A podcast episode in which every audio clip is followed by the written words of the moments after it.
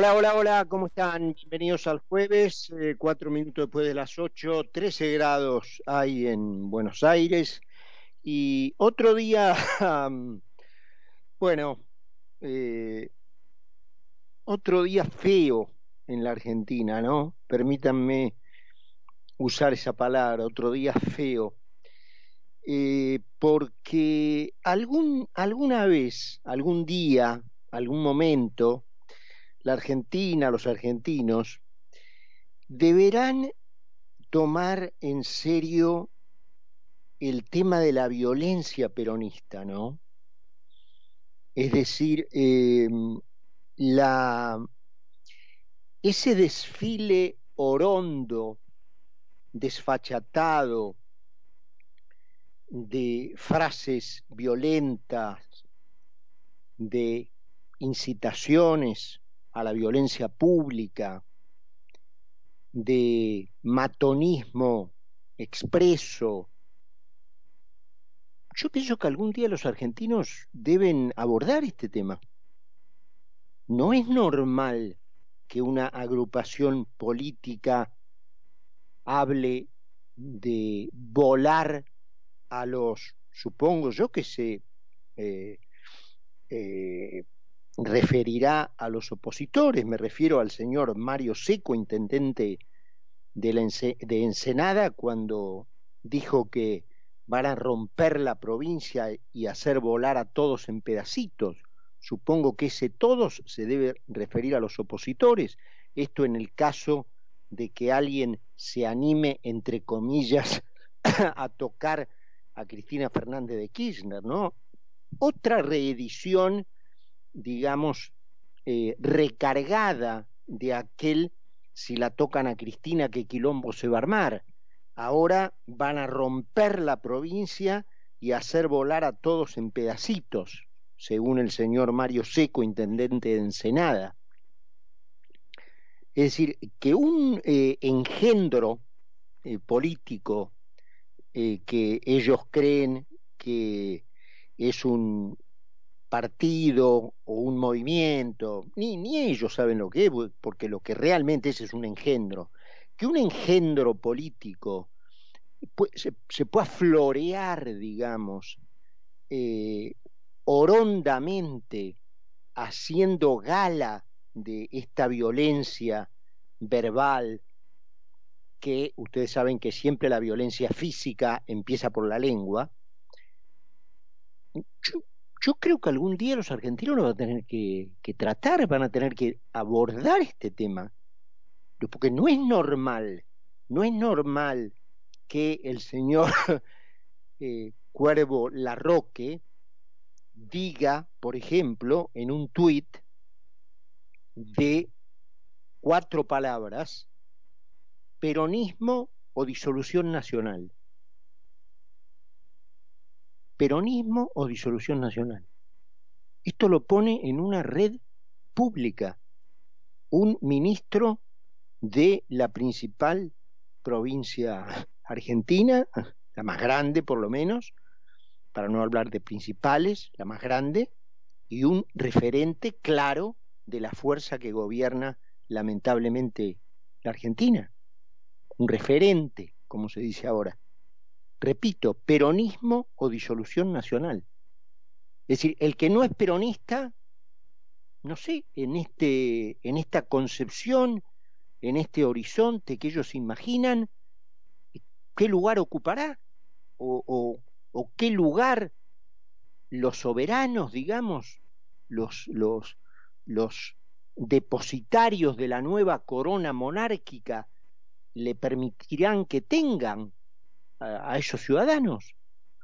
No sé, el lugar de un kelper, el lugar de un vasallo, el lugar de algo peor, un lacayo. Porque si las alternativas son peronismo o disolución nacional, por ejemplo, obviamente yo no soy peronista. Entonces, ¿qué me, qué me va a caber a mí? La horca, el exilio al estilo eh, de lo que ocurría en, en la antigüedad, como máximo castigo. ¿Qué le va a ocurrir, no? A los que no son peronistas en la concepción del señor Cuervo Larroque. Em, o el señor Agustín Rossi, que hoy en el Congreso dijo la democracia está condicionada por un suprapoder, obviamente refiriéndose a la justicia. No, Rossi, usted es un burro como mínimo. Es decir, estoy siendo eh, bondadoso con usted llamándolo burro, porque eh, yo asumo que es un ignorante del sistema en el que vive eh, y que no sabe que lo que está condicionado, sí, por un poder del Estado, que es el poder judicial, de acuerdo a la constitución que rige este país, no es la democracia, es el gobierno, es el poder político el que está condicionado. Sí, sí, está condicionado. ¿Sabe por qué? Porque la condición deriva de los límites que ese poder independiente e imparcial creado en defensa de los ciudadanos les debe poner. ¿Entiende? Entonces, no es la democracia la que está condicionada. Lo que pasa que para ustedes, y esto lo hablábamos ayer, eh, hay una especie de eh, términos intercambiables. Democracia es igual a gobierno y gobierno es igual a peronismo. Por lo tanto, democracia es igual a peronismo. Entonces, cuando usted dice la democracia está condicionada por un suprapoder, subliminarmente nos está queriendo decir, donde dice democracia, lean, peronismo. El peronismo está condicionado por un suprapoder. Sí, claro, y así debe ser. Y así, y las fuerzas de la libertad de la Argentina no van a parar nunca de condicionar al peronismo, como el peronismo nunca va a parar, porque está demostrado, de tratar de copar todo y de tratar de hacer de que todo, como dice el señor Larroque, sea peronista o que nos disuelvan a todos los que no lo somos. Es increíble cómo eh, estos dos polos de lucha que describíamos ayer están efectivamente de acuerdo en la descripción del escenario. Porque yo ayer, que me puedo poner en el otro extremo, en las antípodas del señor Larroque, del señor Cuervo, eh, yo mismo en este programa ayer decía que el partido que tenían que resolver los argentinos era entre la arquitectura que diseña la Constitución Nacional o que la Constitución Nacional diseñó para este país y el peronismo. Sí, efectivamente, es otra forma de poner el mismo tuit imaginario del señor Larroque. Lo que pasa es que yo lo, lo redactaría diferente. Redactaría Constitución Nacional o peronismo. Y ellos también están de acuerdo en que el partido es ese, en que son ellos o los partidarios de la Constitución del 53, porque lo que no soportan de la Constitución del 53 es que ella diseñó un sistema de controles para limitar el poder de la política. Sillones en los cuales se sientan ellos, en los sillones de la política. Entonces, esos sillones como los de Insfrán, los de los Zamora, los Rodríguez A, esos sillones sí pueden ser eternos. Esa eternidad no le molesta a la hotelera condenada. Ahora, que los cargos de los jueces sean vitalicios, que por otra parte después de la reforma del 94 ya no lo son porque deben jubilarse a los 75 años, em, salvo que obtengan una prórroga de su propio pliego enviada por el poder político, pero en principio desde la reforma del 94 ya no son vitalicios, pero supongamos que lo fueran. Ese, carácter vitalicio a la hotelera condenada sí le molesta. Ahora, el carácter vitalicio de Infran no le molesta. Y por supuesto el carácter vitalicio de ella menos. ¿Por qué? Porque ellos quieren volver a un Estado estilo Luis XIV, aquella famosa frase del Estado soy yo. El Estado son ellos. Repito en sus propias palabras, peronismo o disolución nacional, nosotros o nada. Somos nosotros y ustedes son nada. Y si nosotros logramos imponer, imponernos de un modo final, definitivo, total, vamos a convertirlos a ustedes en nada. Bueno, la constitución fue justamente jurada para defender a los que vamos a estar en el lugar de la nada. Porque la tradición argentina, antes de la constitución, ya tenía mucho, entre comillas, peronismo en su sangre. Que otra cosa fue Rosas que un peronista adelantado. Conociendo eso, la Constitución diseñó una arquitectura para que aquellos perseguidos por los perones de aquella época, los, los Rosas, que era el más sanguinario desde ya, no pudieran reducir a la nada a sus opositores, reducir a la nada, a la mismísima muerte incluso, a los que no se plegaban a su poder, a los que no se resignaban a arrodillarse ante su poder. Por eso diseñó ese esquema, para defender a aquellos que no comulgaban con el poder de turno. Por supuesto que los constituyentes aspiraban a que en la historia argentina nunca más hubiera un Rosas, y lo lograron por 90 años. Se confundieron en no prever la aparición de un tal Perón, que volvió a pretender imponer en la Argentina un esquema de ellos o nada.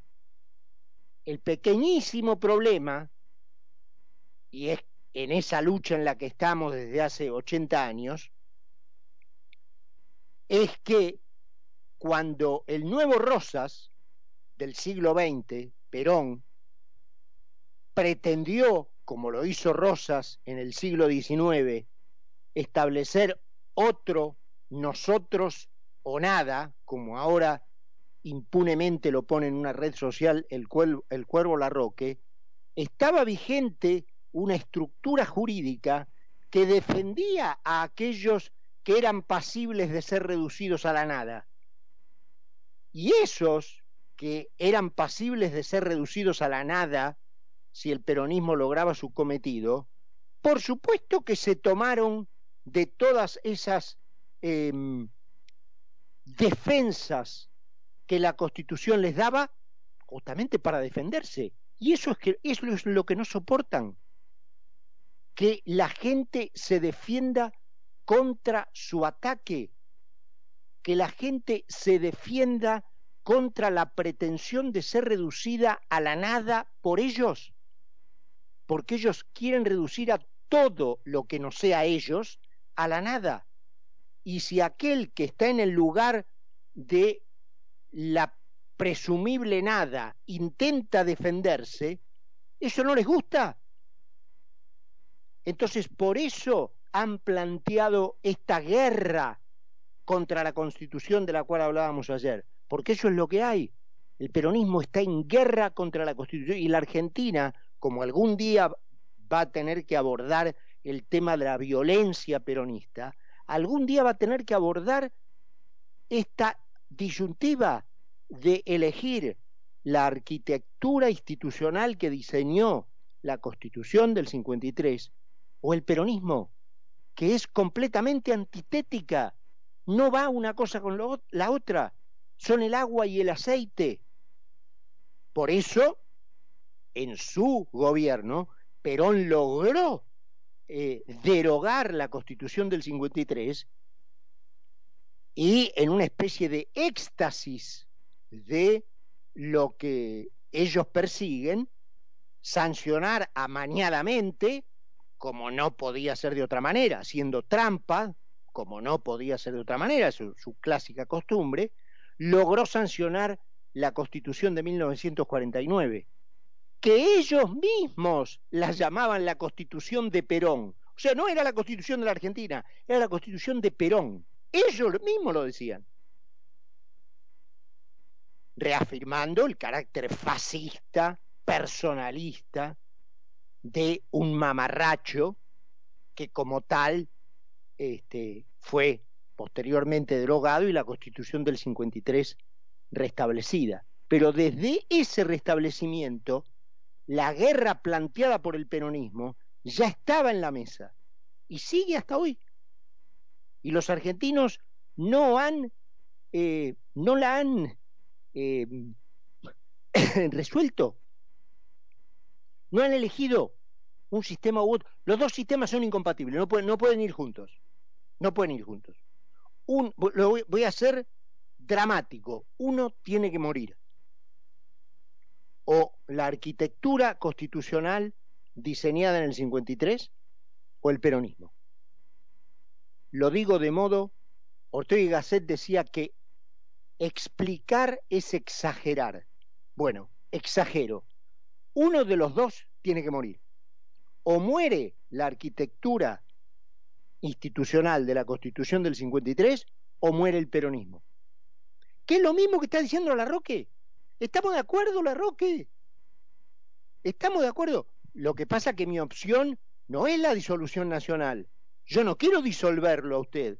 Yo aspiro a que usted pueda convivir, que es la aspiración tolerante y civilizada de la Constitución, en un sistema en donde nadie se quiera llevar puesto a nadie a, fuerza de mactonismo y a fuerza de una violencia eh, flagrante que, repito, algún día la Argentina va a tener que abordar. ¿Cómo puede un intendente de un partido importante de la provincia más grande del país decir livianamente que va a hacer volar a todos en pedacitos y que no pase nada? ¿Cómo puede otro proponer que la alternativa sea peronismo, no democracia, ¿eh? peronismo, o sea, ellos, o disolución, o sea, la nada, o, no sé, eh, que haya una especie de, de, de, de rayo que haga desaparecer de la faz de la tierra, como los grupos terroristas de Medio Oriente quieren hacer con Israel, hacer desaparecer de la faz de la tierra a todo lo que no sea peronista, que es compatible con el origen de este engendro. Cuando Evita Perón decía que no iba a parar hasta que hasta el último ladrillo fuera peronista. Bueno, hay gente, hay muchos ladrillos que ni se les pasa por eh, la cabeza ser peronista. ¿Y sabe qué? Vamos a usar todo lo que esté a nuestro alcance para que el peronismo desaparezca. ¿Quedó claro? Vamos a usar todas las herramientas que la bendita constitución del 53 nos da para que lo que desaparezca no sea esa arquitectura civilizada, sino el peronismo. 8 y 22. Vamos a presentar Carlos Mira y Carlos Poncio. Mira quién habla, por concepto 955. A su izquierda, el mayor ahorro de impuestos a las ganancias del país. Lo más atractivo de Jujuy